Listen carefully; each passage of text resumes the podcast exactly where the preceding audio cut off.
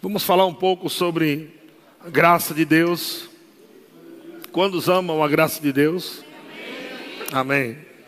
Então, João capítulo 1, versículo 16 diz assim: Porque todos nós temos recebido da sua plenitude, todos nós temos recebido da sua plenitude, e graça sobre graça. Diga graça, graça. sobre graça. Porque a lei foi dada por intermédio de Moisés, graça, a graça e a verdade vieram por meio de Jesus Cristo.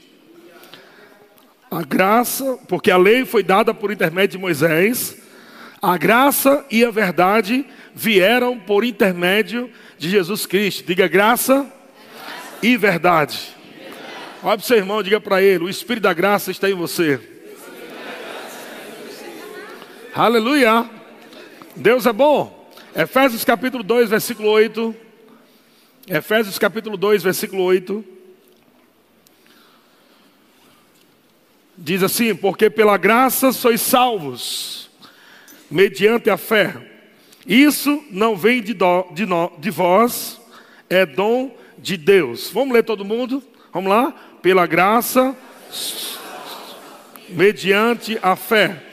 Isto não vem de vós, é dom de Deus. Mais alto, vamos lá. Porque pela graça sois salvos, mediante a fé. E isto não vem de vós, é dom de Deus. Amém? Glória a Deus. Eu coloquei aqui o conceito básico de graça, alguns, algumas palavras. Eu sei que as pessoas, quando falam sobre graça, elas resumem tanta coisa que a graça tem em uma frase pequena, né? Graça é o favor imerecido de Deus. Né? Quem já ouviu esse conceito sobre graça? Então, esse é o conceito bem básico. Graça é o favor imerecido de Deus. É claro que tudo que nós vivemos hoje é pela graça de Deus. Nós lemos um pouco antes do Efésios capítulo 2, versículo 8, que fala que nós é, fomos salvos pela graça de Deus, mediante a fé em Cristo Jesus. Amém? Então, não fizemos nada para viver o que podemos viver hoje. Não fizemos nada para viver hoje o que nós podemos viver hoje em Cristo Jesus. Como assim, pastor Eliezer? Tudo de bom que Deus tem para você já está pago. Tudo de bom que Deus tem para você preparado já está feito. Isso é graça. Deus preparou tudo, Deus fez tudo, você não fez nada para que você pudesse viver. Agora, para que você possa usufruir dessa graça que já está disponível, você precisa colocar a sua fé no que Jesus fez. Amém? Diga se está feito, mas eu preciso crer que está feito. Vocês estão comigo, irmãos? Eu sei que algumas pessoas acham que porque Jesus fez tudo, a gente não precisa fazer mais nada. Veja, a graça nos salva, e quando falamos de graça salvadora, não estamos falando somente de quando nós éramos pecadores e a graça nos alcançou, porque a palavra salvação é a palavra sozo no grego, que significa cura, preservação, proteção, libertação, perfeição e um monte de outros nomes que pode ser traduzido pela palavra souzo. Amém? Então veja que em Efésios capítulo 2, versículo 8, o apóstolo Paulo não está dizendo porque pela graça você foi salvo. Ele está dizendo porque pela graça sois salvos. Amém? Porque nós estamos num processo ainda de alcançar coisas por intermédio do pleno conhecimento da verdade. Estamos ainda alcançando revelações do que a graça fez. Então, muitas pessoas estão vivendo hoje dentro da igreja, mas ainda não têm esse entendimento do que Deus fez em Cristo Jesus, do que Jesus pagou na cruz, e por isso elas não podem viver a plenitude daquilo que Deus tem para ela, não porque Deus não quer, mas é porque a ignorância nos afasta de usufruir, usufruirmos plenamente do que Jesus fez que se chama graça de Deus. Amém, irmãos? Então, graça também significa, graça, a palavra graça significa aquilo que dá alegria, deleite, prazer, doçura, charme, amabilidade, graça de discurso, boa vontade, amável bondade e favor. Mas também a graça ela é força. A graça é proteção, é poder de Deus. A graça é habilidade sobrenatural de Deus. Amém. Então não é somente aquele conceito, graça é favor imerecido de Deus, que parece mais uma coisa negativa do que uma coisa positiva. Mas a graça, amado, é tudo isso. É aquilo que dá deleite, prazer, doçura, amabilidade, graça até para você falar, boa vontade, amável bondade, favor de Deus. Mas a graça também é força, a graça também é proteção, a graça também é poder de Deus. E essa palavra final que eu coloquei é habilidade sobrenatural de Deus. Diga graça, é habilidade sobrenatural de Deus. Eu pergunto: que habilidade é essa? Habilidade para Deus mesmo? Não habilidade de você fazer coisas que naturalmente você não pode fazer.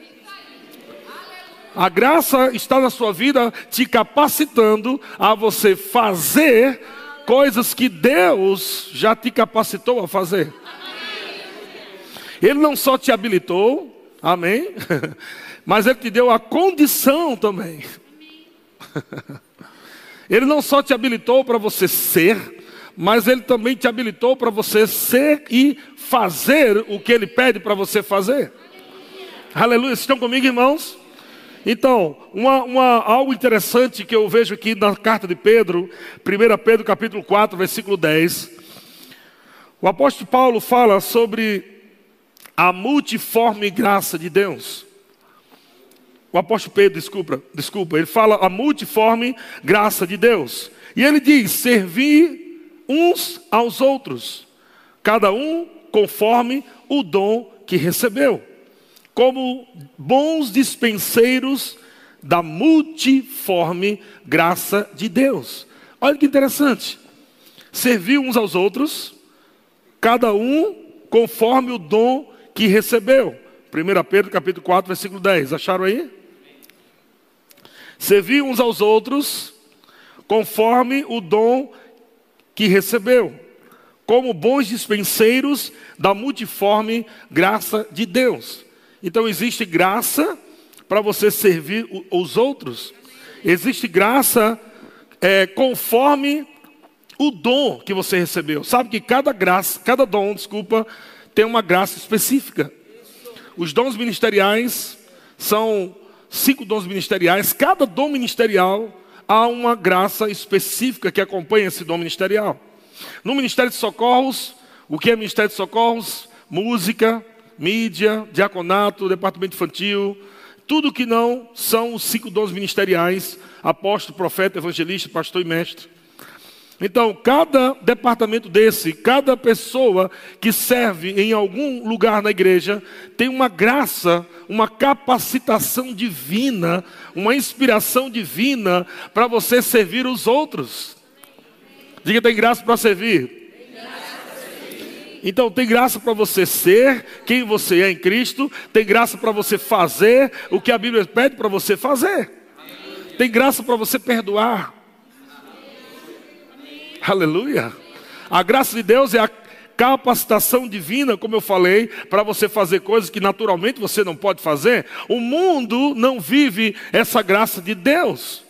Mas desde o dia que você nasceu de novo, entregou sua vida para Jesus, o Espírito da graça veio habitar dentro de você e ele te capacitou até você perdoar os que te perseguem. Imagine teu irmão, que nem está perseguindo você. Aleluia. Glória a Deus. Então, ele fala dessa multiforme graça de Deus. Vamos ler essa versão na versão NVT, esse texto na versão NVT de 1 Pedro capítulo 4, versículo 10. Ele diz assim: Deus concede um dom a cada um. Achou aí? Mais rápido um pouquinho. Isso. Deus concede um dom a cada um. Tem graça para vocês da mídia também, viu? Deus concede um dom a cada um e vocês devem usá-lo para servir uns aos outros. Olha agora o próximo fazendo bom uso da múltipla, da múltipla e variada graça divina. Oh, glória a Deus. Tem graça para tudo. Tem graça para você ser uma boa esposa. Tem graça para você ser um bom marido. Tem graça para ser um bom filho. Tem graça para ser um bom pai. Tem graça para você ser um bom patrão. Tem graça para você ser um bom servo. Tem graça para tudo. Então nunca diga: Ah, eu não consigo fazer isso. Isso é muito difícil para mim. Isso é mentira. Você está mentindo contra a verdade. Você tem graça de Deus. Tem graça de Deus para você se levantar, tem graça de Deus para você avançar, tem graça de Deus para você viver protegido, tem graça de Deus para você andar sem medo, tem graça de Deus para você andar com alegria, tem graça de Deus para você andar em paz, tem graça de Deus para você realizar as obras do Pai. Tem graça para tudo. Multiforme graça de Deus. Isso quer dizer, amado, que antes de Cristo você vivia triste, mas depois que nasceu de novo, você anda engraçado. Aleluia! Diga para o seu irmão, diga, eu sou engraçado. Glória a Deus. Cheio de graça, irmão, cheio da habilidade divina, cheio de capacitação divina, cheio da inspiração de Deus. Glória a Deus. Deus é bom demais. Ha, ha, ha. Então diga a graça de Deus para todas as áreas da minha vida. Diga o Senhor, meu pastor, e graça não faltará. Aleluia! Veja que Hebreus capítulo 10, versículo 29. O escritor de Hebreus também diz, Hebreus 10, 29 de quanto mais severo castigo julgais vós, será considerado digno aquele que calcou aos pés o Filho de Deus e profanou o sangue da aliança com o qual foi santificado e ultrajou o Espírito da graça. Ele está falando aqui no contexto de homens que foram julgados no Antigo Testamento, debaixo da lei, o julgamento que veio, né, um castigo que veio ah, por, por causa de desobediência. E ele fala, trazendo agora para a nova aliança, a, essa consciência maior, porque hoje nós carregamos o Espírito da graça. E nós não podemos viver de qualquer jeito. Você concorda comigo, irmão? Quando Deus diz que nós devemos andar no fruto do Espírito, quando Deus diz que nós devemos andar, Ele diz: andai no Espírito, Gálatas, amém? Capítulo 6, a partir do versículo 16, ele fala: andai no espírito e jamais satisfareis as concupiscências da carne. Então ele começa a falar sobre viver a vida no espírito. Ele diz: se você vive no espírito, então ande no espírito. Onde você vive? Diga no espírito. Ok? Então você vive no espírito e deve andar no espírito. O que é andar no espírito? Não é andar no poder. Andar no Espírito não é você ficar, uh, um tio São, hum, eu estou andando no Espírito. Não, não é isso. Isso é andar no poder, ou você tem algumas reações ao poder de Deus. Andar no Espírito é andar em amor. Andar no Espírito é andar na palavra. Andar na palavra e andar em amor são as mesmas coisas. Amém? E Deus está dizendo: ande no Espírito, ande em amor, ande na palavra, e jamais satisfareis a concupiscência da carne. E ele vai falar, porque as obras da carne são conhecidas. E ele fala todo tipo de obra da carne, tem muito mais, ele fala alguns lá, prostituição, né, idolatria, feitiçaria, impureza, e assim vai.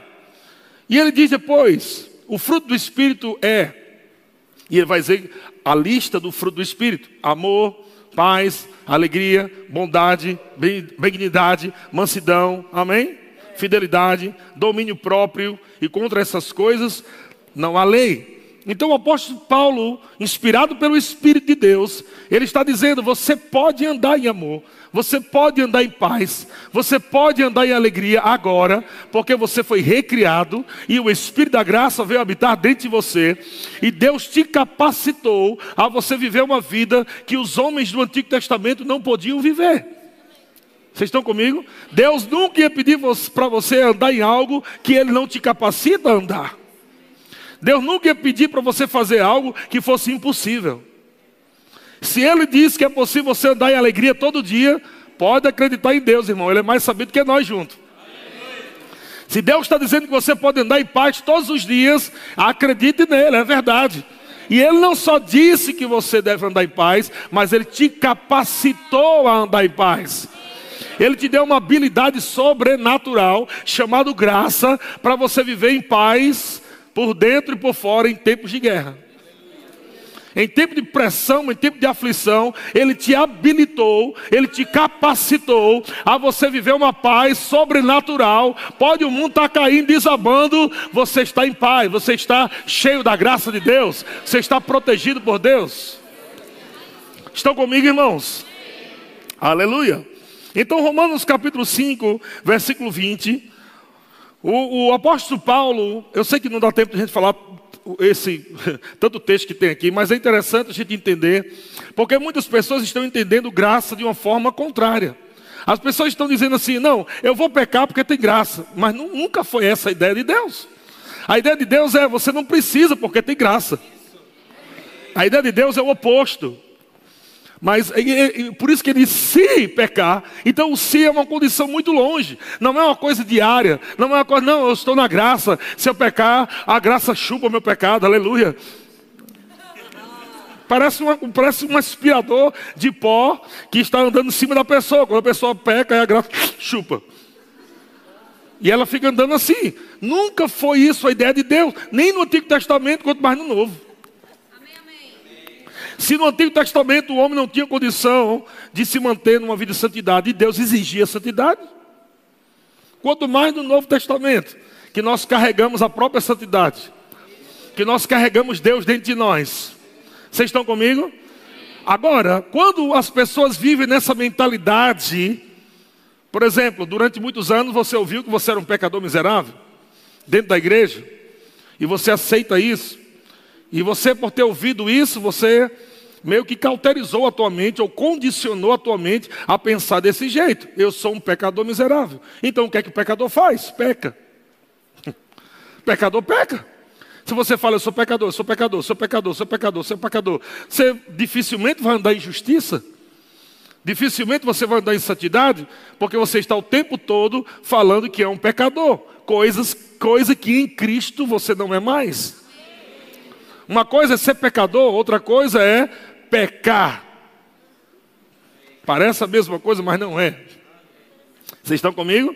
O pecador é aquele que está morto espiritualmente, é aquele que está destituído da glória de Deus, é aquele que está sem a vida de Deus, sem a presença de Deus, e agora nesse tempo da dispensação da graça, é aquele que não tem Jesus dentro dele.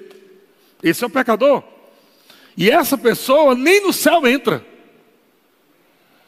Diga bem que é verdade. Um pecador não entra no céu. Então, se você diz que é pecador, irmão, tem que nascer de novo hoje. Tem que se converter, porque senão você não entra no céu. Os pecadores não entrarão no reino de Deus. E é por isso que Jesus veio tirar você dessa condição. E como você saiu dessa condição, você não podia sair dessa condição. Você não tinha poder para sair dessa condição. Você não tinha é, valor financeiro para pagar, para sair de uma dívida que é eterna. Somente Jesus poderia pagar o preço, o preço para te redimir, o preço para trazer você de volta para a posição original de ser justiça de Deus, de se reconectar com Deus. Então você não podia fazer nada, não tinha poder, não tinha dinheiro, não podia fazer nada.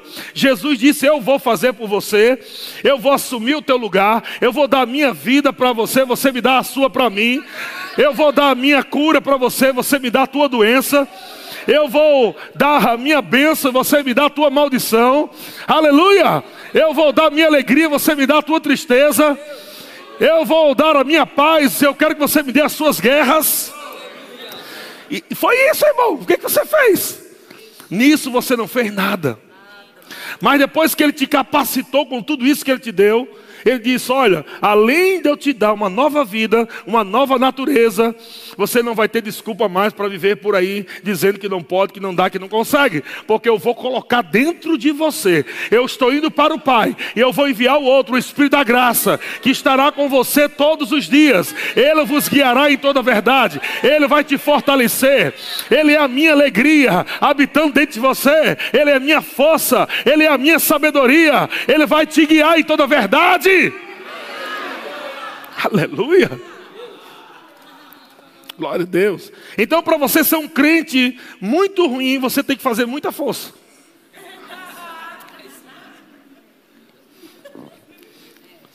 Eu duvido você ficar amado só se você não nasceu de novo. Mas se você nasceu de novo, eu duvido você chegar na frente do espelho e dizer assim: Eu quero viver pecando o tempo todo. Eu gosto de pecar, de entrar na cachorrada. Eu gosto de bagunçar minha vida mesmo. Eu quero me lambuzar com o pecado. Você não tem coragem de dizer isso, sabe por quê? Lá dentro de você há o temor de Deus, há a presença do Espírito de Deus. Por mais que você erre, você sabe que não deveria fazer aquilo, porque o Espírito Santo está dentro de você 24 horas, mesmo quando você peca, ele não não sai dentro de você.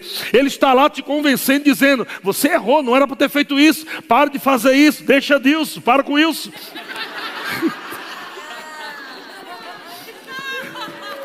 E se você considerar um pouco mais Ele e a presença dEle, você vai ver que Ele vai te capacitar a você andar no nível de santidade e sair dessa mentalidade, eu sou um pecador, não posso nada, não tenho nada, e você começa a falar de acordo com a Bíblia, eu tudo posso naquele que me fortalece. A alegria do Senhor é minha força. Aleluia. Eu vou andar no Espírito porque eu vivo no Espírito. Eu tenho fruto do Espírito que é amor, paz, alegria. É nisso que eu vou andar. Glória a Deus. E é por isso que o apóstolo Paulo, falando em Romanos capítulo 20, o apóstolo Paulo diz assim: sobreveio a lei para que avultasse a, avultasse a ofensa, mas onde abundou o pecado, superabundou a graça. Quantos já leram isso aqui? Onde abundou o pecado, superabundou a graça.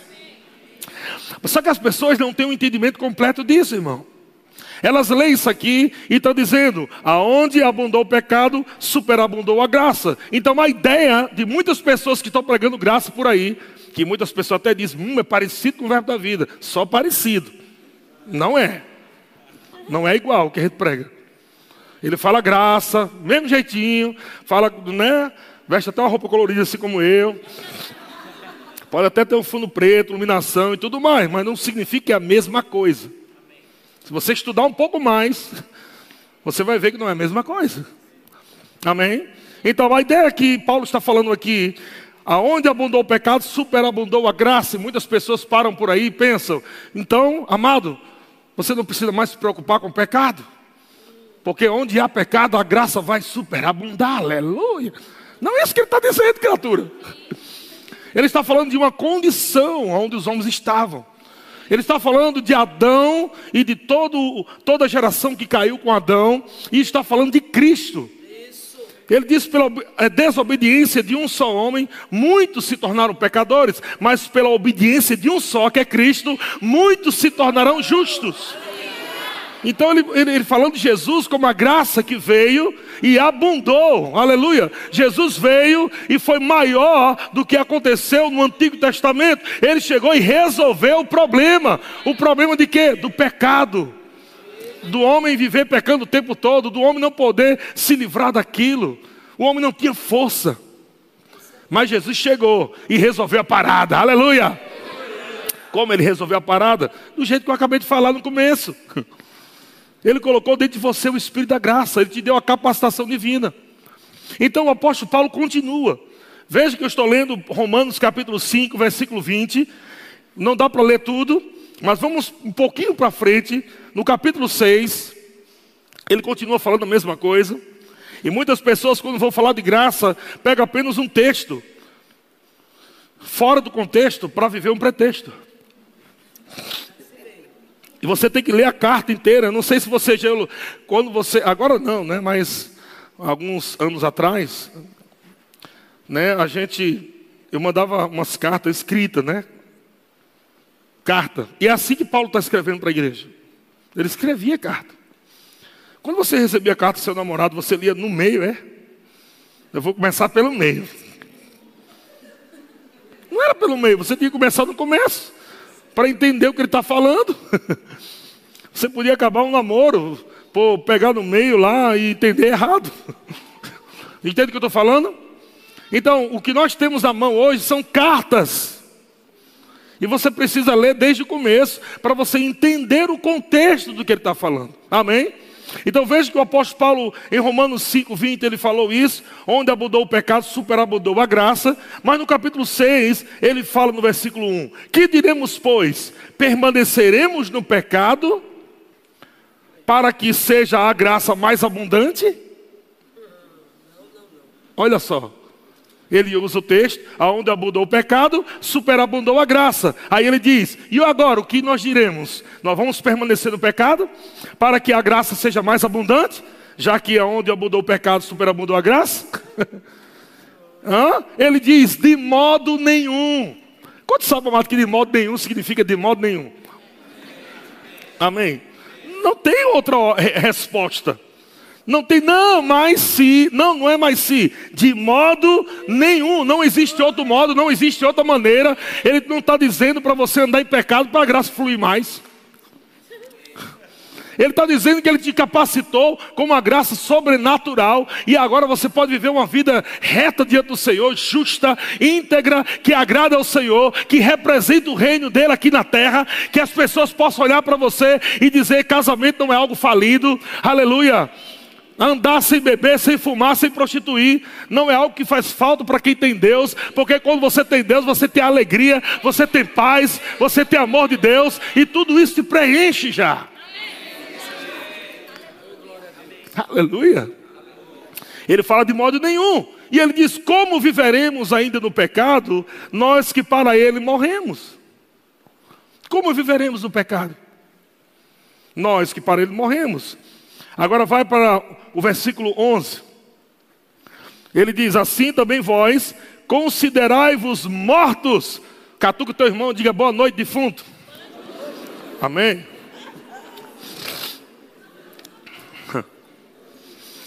Ah, pastor, estou sentindo, estou sentindo que eu vou me separar. Ah, morto não sente nada, querido. Que sentiu o quê? Você está morto. Você está morto. Morto para o pecado. Aleluia. Considerai-vos mortos para o pecado, mas vivos para Deus, em Cristo Jesus. Agora olha só, se a graça resolve tudo, e eu não preciso fazer nada, como vocês estão pregando por aí. Não, você não precisa fazer nada, porque não é por obras, para que ninguém se glorie. É claro, ele não está falando dessas obras de fazer o que Deus pede. Ele está falando de obras humanas. Se não, se a gente não vai fazer mais nada, porque a graça já nos salvou, porque ele disse no versículo 12: Não reine, portanto, o pecado em vosso corpo mortal de maneira que obedeça, obedeçais às suas paixões. Hã? Ele está falando, não reine. O que é não reine? Não deixar o meu corpo me controlar. Não deixar os desejos da minha carne me dominar.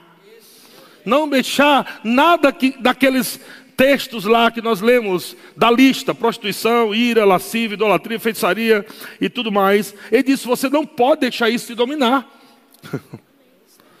então, é Deus que vai fazer ou sou eu que vou fazer? Ele está dizendo: sou eu que vou fazer. Mas Deus está dizendo que eu posso fazer, porque eu agora tenho graça. Eu tenho uma graça de Deus para viver essa vida. Amém, irmãos? E ele diz no versículo 13: Nem ofereçais então quem é que vai oferecer? Nem ofereçais cada um os membros do seu corpo ao pecado. É Deus que está falando, gente. Vocês estão comigo? Estou animado com essa palavra, gente. Pensei que os irmãos iam correr, dançar, pular. Poxa. Aleluia. Veja, ele está dizendo: nem ofereçais cada um os membros do seu corpo ao pecado. Quantos sabem que a língua é um membro do corpo? É bom lembrar disso, que a língua faz parte do corpo, amém, irmão? Não ofereça sua língua ao pecado. Ele está dizendo: controle sua língua. Para de murmurar, reclamar, fofocar. Para de falar mal do irmão. Vá viver, andar no espírito. Vá andar em amor. Você tem graça para isso. A graça de Deus é para você falar coisa boa. A graça para você falar. A graça para você falar as boas novas. Aleluia. E ele diz: Não ofereçais cada um os membros do seu corpo ao pecado como instrumentos de iniquidade. Mas, olha só quem faz: eu e você nós devemos oferecer a Deus como ressurretos dentre os mortos. Ele está falando aqui mortos espirituais. Você sabia que você ressuscitou com Ele, né? Já? Você já ressuscitou com Ele em Cristo. Glória a Deus. Como ressurreto dentre os mortos e os vossos membros a Deus como instrumentos de justiça. Aí ele diz agora, olha só a finalização, porque o pecado não terá domínio sobre vós, pois não estáis debaixo da lei, e sim da graça. Aleluia! Então ele está dizendo, Ei, você não está mais debaixo da lei, aonde o pecado te dominava, aonde você queria fazer o bem e não conseguia fazer. E algumas pessoas lê Romanos capítulo 7, onde Paulo diz: O bem que eu queria fazer, eu não faço, mas o mal que não quero, eu faço. Oh, miserável homem que sou.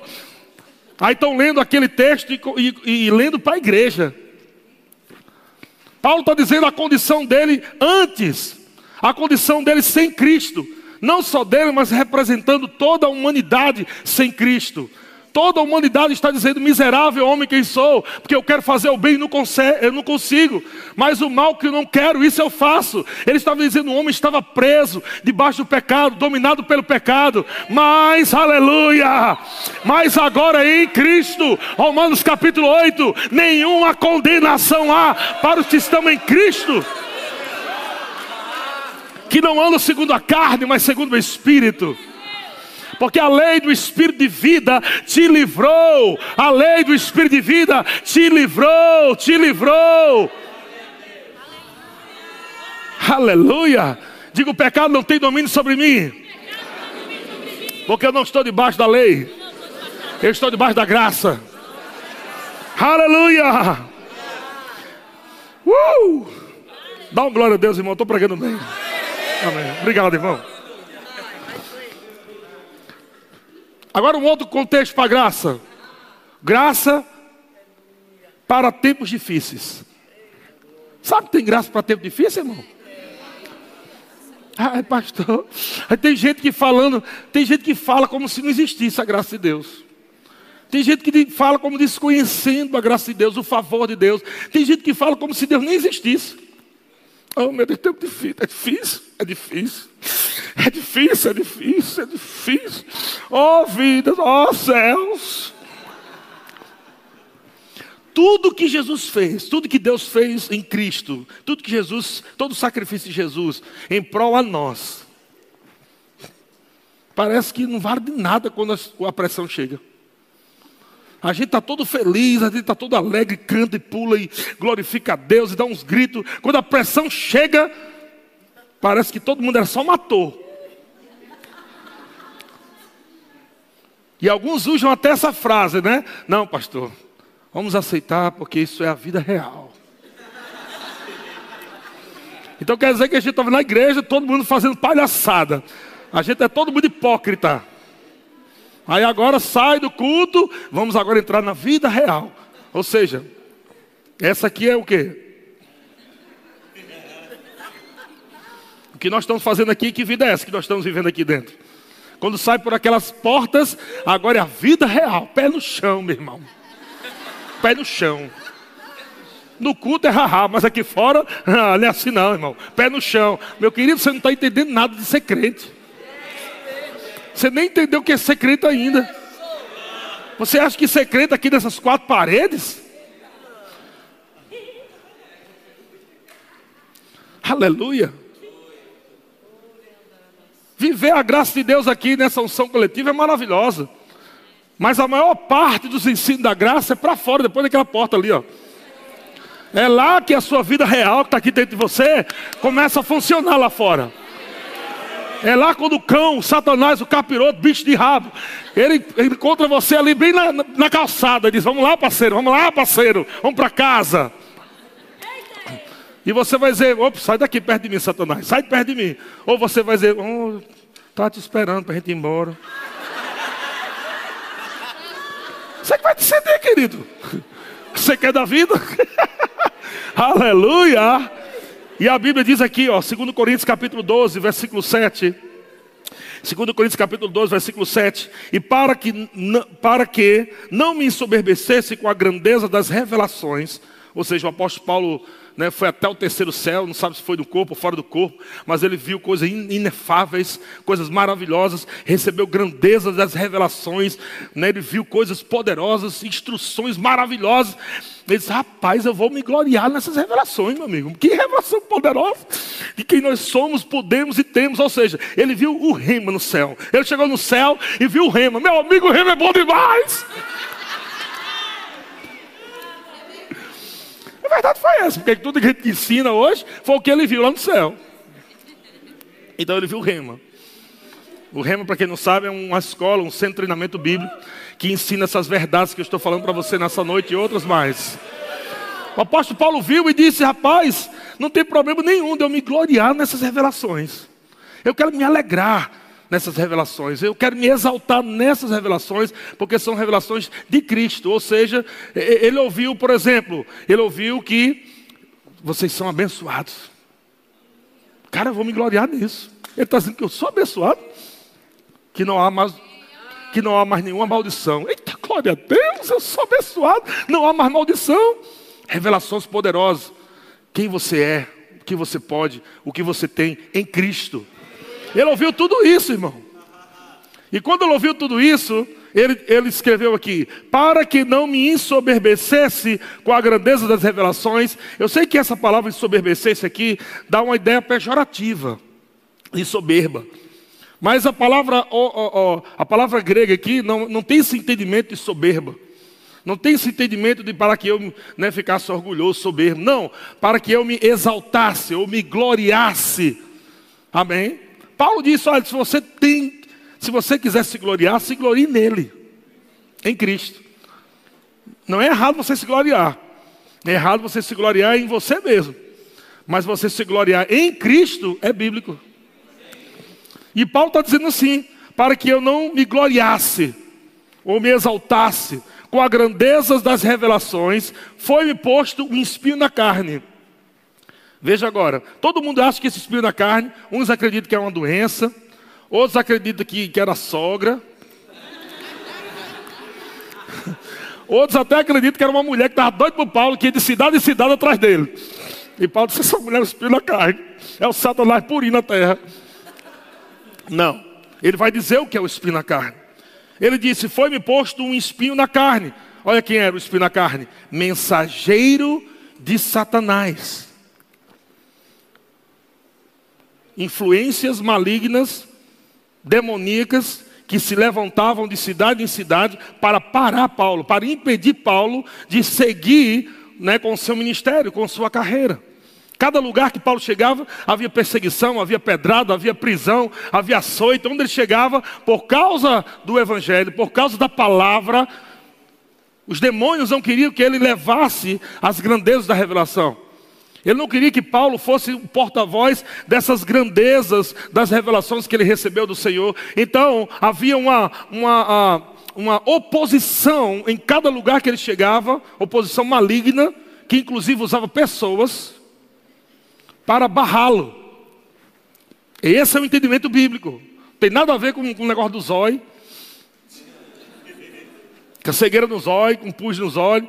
Claro que Paulo, com certeza, ficou em algum momento da vida com os olhos inchados, cedo de pus, mas não foi porque Deus colocou nele, foi por causa das pedradas que ele levou, das varadas, por causa da perseguição. E Paulo estava nessa condição. Ele estava sendo perseguido, pressão, diga pressão. pressão. Muita pressão, gente. Ao ponto dele falar, mensageiro de Satanás, para me esbofetear a palavra original aqui é dar golpe sobre golpe. Golpe sobre golpe. Ou seja, É como se ele quisesse tomar um fôlego e não conseguisse. A pressão era tão grande.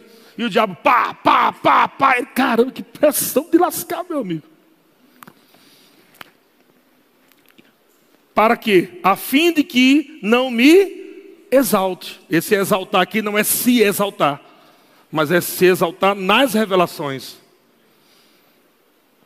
Estão comigo? Vou te dar um exemplo. Vou te dar um exemplo. Vamos lá. Você sai desse culto hoje aqui sabendo que a graça de Deus é a habilidade divina dentro de você.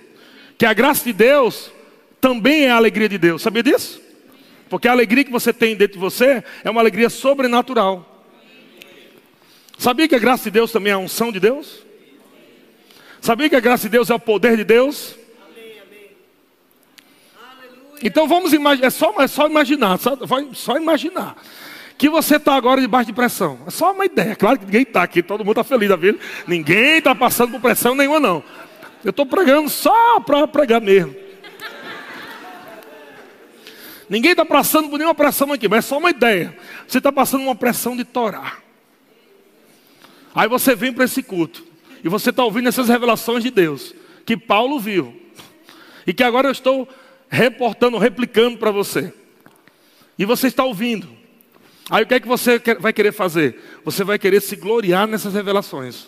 Aleluia. O que é se gloriar nessas revelações? É você dizer, ah, Satanás, era você então, né? Pois agora eu vou dançar, pois agora eu vou rir, porque eu sei que Deus é bom demais, eu vou me, me exaltar nele, eu vou me gloriar nele, aleluia. Você não vai me parar, não, cão dos infernos, entendeu o que eu estou falando? Aleluia. Os convidados fiquem sabendo que é isso que Paulo está falando, que essa irmã fez. Paulo está dizendo, cara, eu vou me gloriar, eu vou me exaltar, eu vou dançar, eu vou dar um grito, eu vou rir, eu vou me, me alegrar nele. Aí o que é que ele está dizendo? Pa, para que eu não risse, foi posto o espinho na carne. Para que eu não dançasse, foi posto o espinho na carne. Para que eu não me alegrasse, o mensageiro de Satanás veio e bateu, e bateu, bateu, negócio de rir, pai, negócio de rir, pá, pá, pressão, pressão. para você não se alegrar, para você não louvar, para você não adorar. A pressão era grande, irmão. E Paulo está dizendo isso, e ele diz no versículo 8: por causa disto, dessa pressão, pressão dos infernos, por causa disso, três vezes eu pedi ao Senhor que afastasse de mim. Sabe, se você não pede da maneira certa, debaixo de pressão, Deus não vai te responder. E se Ele te responder, Ele vai falar a mesma coisa de sempre. Três vezes Paulo pediu. Isso quer dizer que a primeira não respondeu, a segunda não respondeu, só na terceira que Deus disse: oh, eu tenho que responder de novo. Mesma coisa. Três vezes ele pediu: Senhor, que foi que ele pediu? Senhor, afaste de mim esse cão dos infernos. Afaste de mim essa tribulação, Deus. Senhor, afaste de mim essa, essa pressão de Satanás, esses demônios. Oh, meu Deus. Olha o que, é que Paulo está dizendo. Afaste de mim três vezes. Aí Deus pega e se manifesta. Versículo 9. Então ele me disse: Ei, menino. Versão Eliezer de Almeida. Ei, menino. A minha graça te basta. Está lembrado que eu falei tudo sobre graça até agora? Está resumindo aqui. Será que Deus ia chegar para Paulo sem Paulo saber o que é graça? Sem Paulo saber o que é graça, Deus vai chegar para ele, a minha graça te basta. É como se eu chegasse para João e dissesse, João, a placa Fox White te basta. João disse, é o que que você falou? Placa Fox White.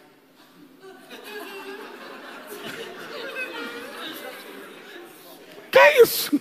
Ou seja, Deus falaria uma coisa para ele que ele não sabia o que era. Para quem não sabe o que é uma placa Fox White, é uma placa de áudio que a gente usa em estúdio. Então eu chegar para João, minha placa de áudio te basta.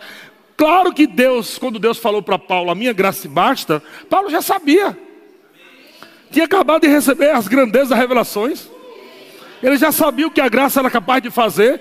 Ele sabia o que a graça de Deus podia fazer. E Deus disse: Você, é, cara, eu te levei lá no terceiro céu.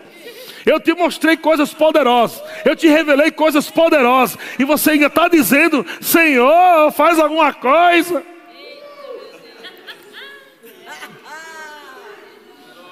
A minha graça te basta.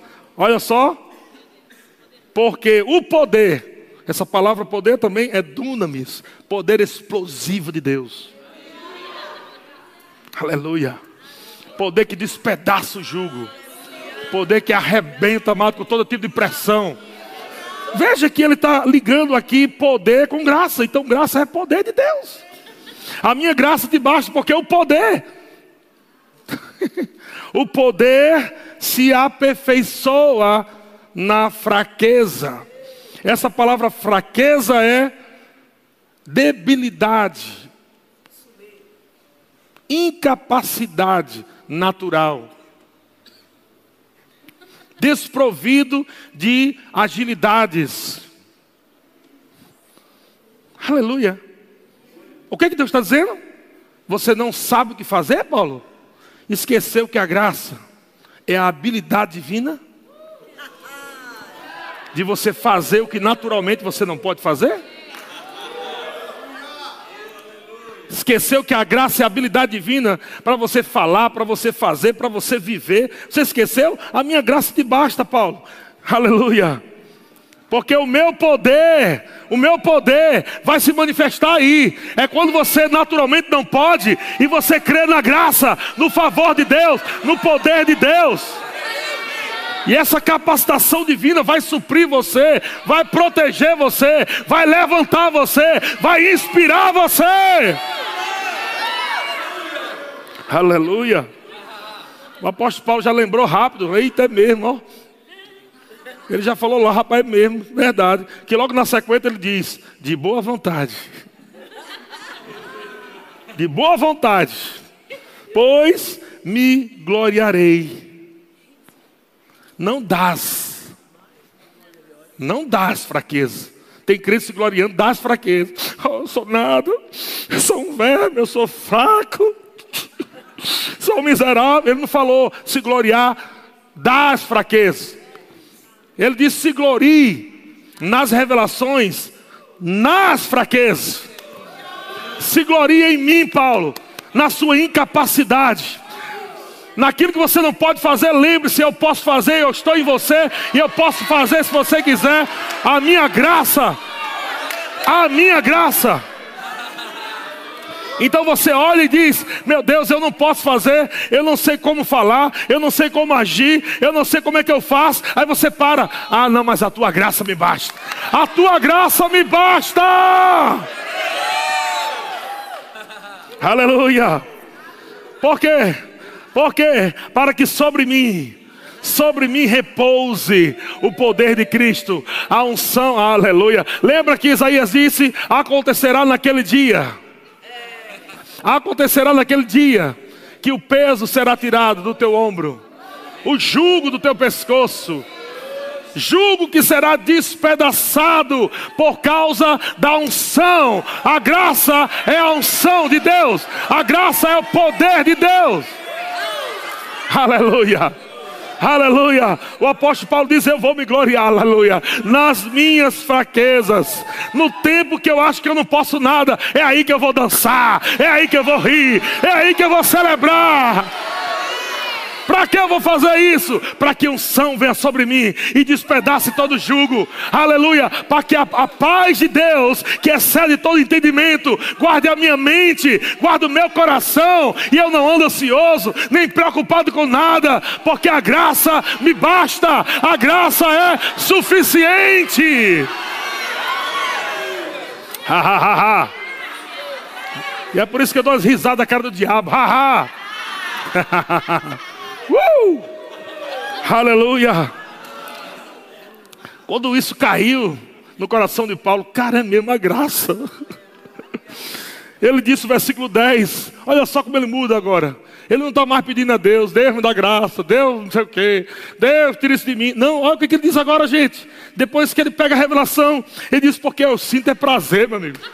Eu sinto é prazer nesse tempo de fraqueza. Eu sinto é prazer nesse tempo de incapacidade natural. Eu sinto prazer nas injúrias, no tempo de necessidade, nas perseguições, nas angústias, por amor de Cristo. Porque quando naturalmente eu sou fraco, quando naturalmente eu sou fraco, aleluia, então é que eu sou forte.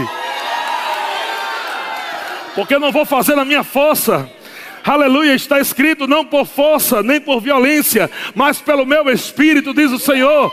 Não é na minha capacidade natural, não é na minha sabedoria natural, não é na minha inteligência natural. Existe alguém que habita em mim, o espírito da graça. Aleluia, ele é Deus, ele me espírita. É, aleluia, ele é a sabedoria de Deus, ele é a graça, ele é o poder de Deus.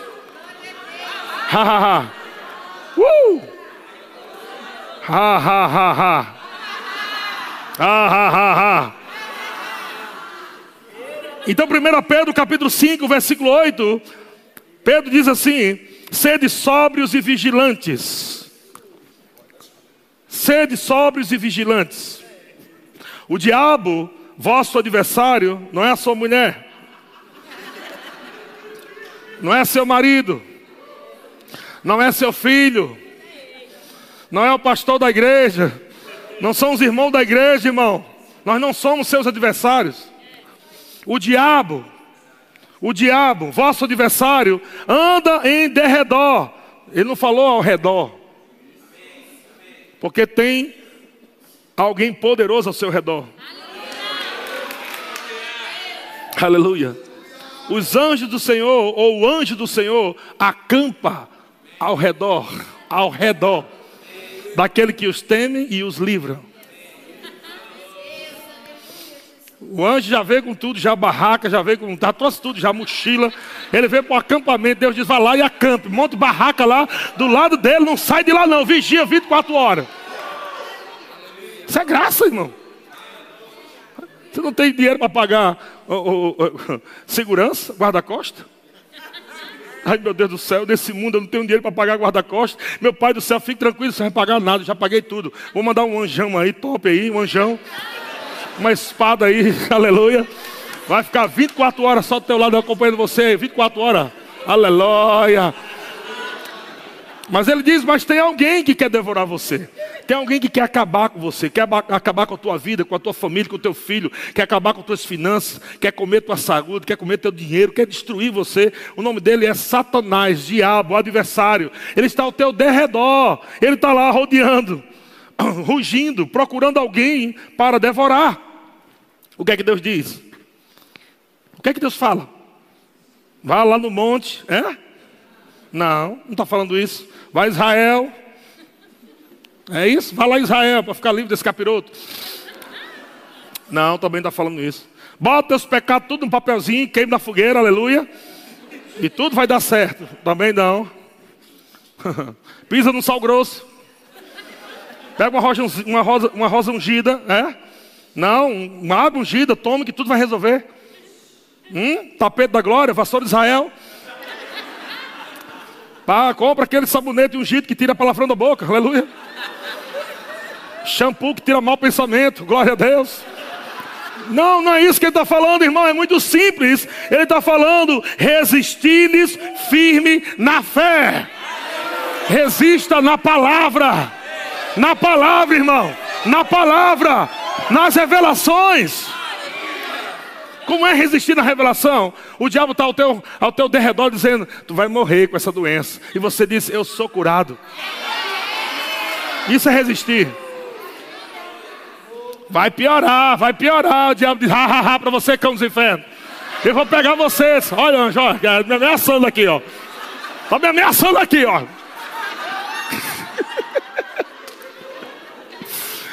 ah.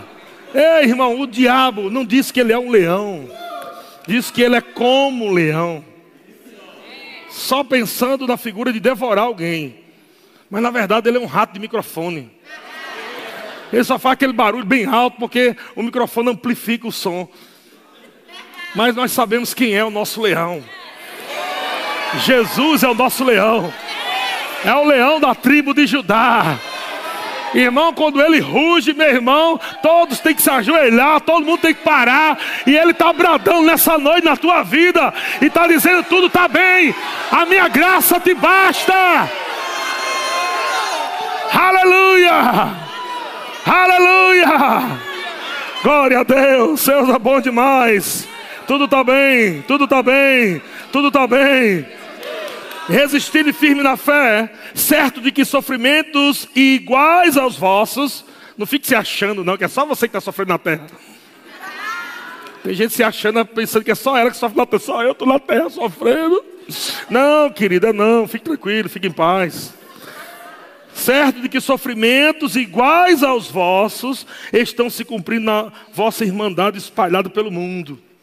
Versículo 10: Ora, o Deus de toda graça, em Cristo, que em Cristo vos chamou a sua eterna glória, depois de ter sofrido por um pouco, tu acha que vai ficar para sempre esse negócio? Não, criatura. Essa não é a vida que Deus tem para você, não. Não, não, não, não, não. Creia que isso vai acabar e rápido. Por um tempo. Aleluia. É aquele dia mal que vem para tentar parar você, que vem para tentar roubar teu riso, que vem para tentar roubar tua dança, que vem para tentar roubar tua alegria. Não, mas ele não pode. Por que não pode? Porque Deus é a tua alegria, Deus é a tua paz.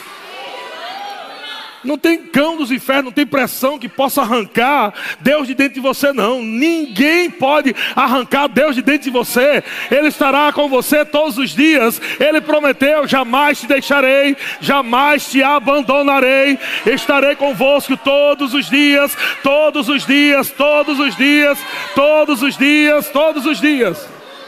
Aleluia. Deus é bom demais. Depois de ter sofrido por um pouco, Olha o que, é que ele diz: Ele mesmo. Ele mesmo. Fica tranquilo, filho. Fica, fica tranquilo. Crê em mim. Continue confessando. Fica firme. Eu mesmo, eu. Eu vou aperfeiçoar, eu vou firmar, eu vou fortificar, eu vou fundamentar.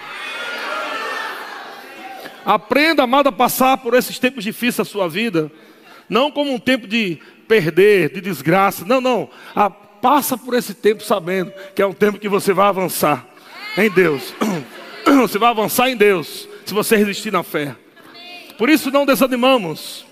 Por isso não desanimamos. Embora o nosso homem exterior se corrompa, o nosso homem interior se renova de dia em dia, porque a nossa leve, leve, leve e momentânea, momentânea tribulação, aleluia, produz para nós um eterno peso de glória, um eterno peso de glória, um eterno peso de glória acima de toda a comparação.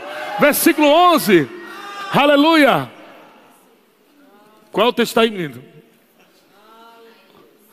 Então, não atentando para as coisas que se veem, mas para as coisas que não se veem, porque as coisas que se veem são temporais. As coisas que não se veem são eternas. Não fica olhando para o que o diabo está fazendo, não. Olhe para a palavra, olhe para o Espírito, olhe para Deus, olhe para tudo que Ele colocou dentro de você. Vamos lá, grupo de música, e último texto para a gente encerrar. 2 Coríntios capítulo 8, versículo 1. Aleluia. 2 Coríntios capítulo 8, versículo 1. A graça coletiva. Nós estamos recebendo aqui de uma graça coletiva. Essa é a importância de você vir congregar, meu irmão. Você não pode usufruir dessa graça em casa, não. Existe uma graça coletiva. E você precisa usufruir dessa graça. Essa graça te inspira a você prosperar. Te, inspira a você se doar mais para Deus. A graça coletiva, a graça do corpo, que vem sobre o corpo de Cristo, é algo que Deus faz acontecer. É algo que Deus dá. Você precisa sempre estar conectado com esses cultos. No momento de pressão da tua vida, amado, não pense em ficar em casa, não, porque é isso que o diabo quer. Ah, vou ficar em casa, estou tão desanimado. Não, é o contrário, criatura. É o contrário. Rapaz, não estou com vontade, estou meio desanimado, uma pressão de lascar, mas vou me banhar naquela graça coletiva lá com meus irmãos. Aleluia. E diz aqui, 2 Coríntios capítulo 8, versículo 1: Também, irmãos, vos fazemos conhecer, talvez o irmão não conhecia isso, não soubesse desse negócio, vos fazemos conhecer a graça de Deus concedida às igrejas da Macedônia. Olha só, amado, que tipo de graça veio sobre a igreja. Porque no meio de muita prova de tribulação, no meio de muita prova de tribulação, diga muita pressão. Que aconteceu? Manifestaram abundância de alegria. Eles manifestaram, hahaha, Aonde foi que eles manifestaram abundância de alegria, irmão? Hã? No meio de muita prova de tribulação. No meio. No meio do furacão. Estava lá meu amigo vendaval. Bem lá no meio, no meio de muita prova de tribulação. Sabe o que foi que eles fizeram? Vamos manifestar alegria aqui, meu filho. Vamos manifestar alegria. Por que manifestar alegria? Porque a gente já sabe qual é o final do filme.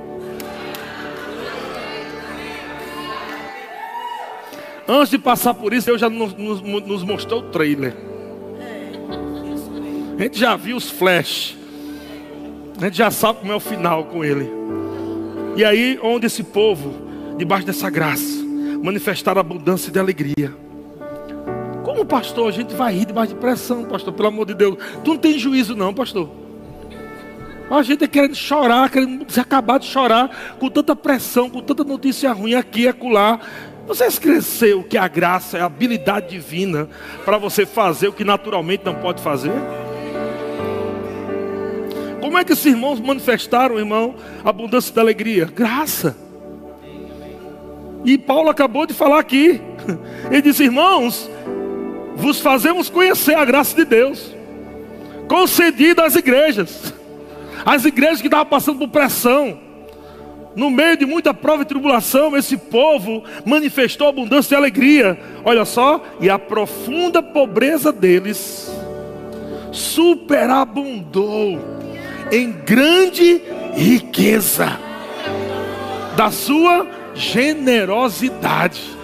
Sabe o que é isso, irmão? Era o Satanás dizendo: vocês estão pobres, não tem nada, vocês não vão pagar as contas, não vão fazer nada. Aí os, a graça estava tão grande, mas tão grande, que eles começaram a rir depois: nós vamos ofertar agora, nós vamos doar, nós vamos investir mais. No tempo de pobreza. Você está entendendo o que é que essa graça faz? Faz você fazer o que é certo, mesmo que você não tenha condição natural de fazer. Uh! A graça te basta, irmão. Ei, sabe qual foi o primeiro texto? Graça sobre graça. Graça sobre graça. Graça sobre graça. Graça sobre graça. Graça sobre graça. Graça sobre graça. Graça sobre graça. Graça sobre graça. Graça sobre graça. Graça sobre graça. A minha graça te basta. A minha graça te basta. A minha graça te basta. A minha graça te basta. A minha graça te basta. A minha graça te basta. Yeah, aleluia. Na cruz venceu por nós. Na cruz venceu por nós.